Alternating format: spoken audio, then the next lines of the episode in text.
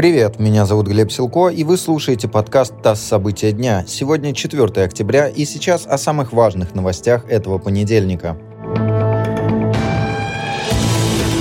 В Кремле назвали набором голословных утверждений и передергиваний опубликованное досье Пандоры. Пресс-секретарь президента Дмитрий Песков заявил, что материалы не могут быть поводом для каких-то проверок. Досье Пандоры – это почти 12 миллионов документов с данными об офшорных счетах ряда мировых политиков и известных людей. Досье опубликовал Международный консорциум журналистских расследований. В материалах информация более чем о 130 миллиардерах из 45 стран, включая 46 россиян.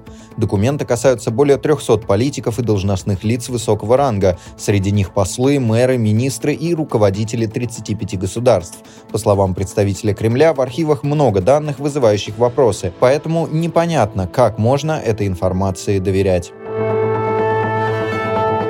Массовые мероприятия остановлены из-за ковида по всей России. Проводить их разрешено только в двух регионах и с участием не более трех тысяч человек. Об этом заявила глава Роспотребнадзора Анна Попова. Заболеваемость ковидом растет в большинстве российских регионов. По данным правительства, сейчас в больницах вдвое больше пациентов с коронавирусом, чем в это же время в прошлом году. Еще несколько регионов ввели антиковидные меры. Челябинские власти вводят систему QR-кодов для массовых мероприятий. Такую систему тестируют и в Чувашии. Калининградской области посещать рестораны и кафе разрешат только вакцинированным. В Удмуртии приходить на спортивные или культурные мероприятия смогут также только люди с прививкой.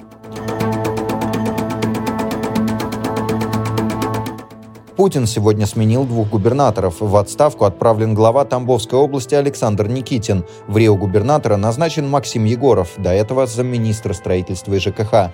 Также пост губернатора Владимирской области покинул Владимир Сипягин, получивший мандат Госдумы. Вместо него новым главой региона назначен бывший депутат Госдумы седьмого созыва Александр Авдеев. В России появится День Отца. Установить праздник поручил президент. Планируется, что День Отца будет отмечаться в третье воскресенье октября.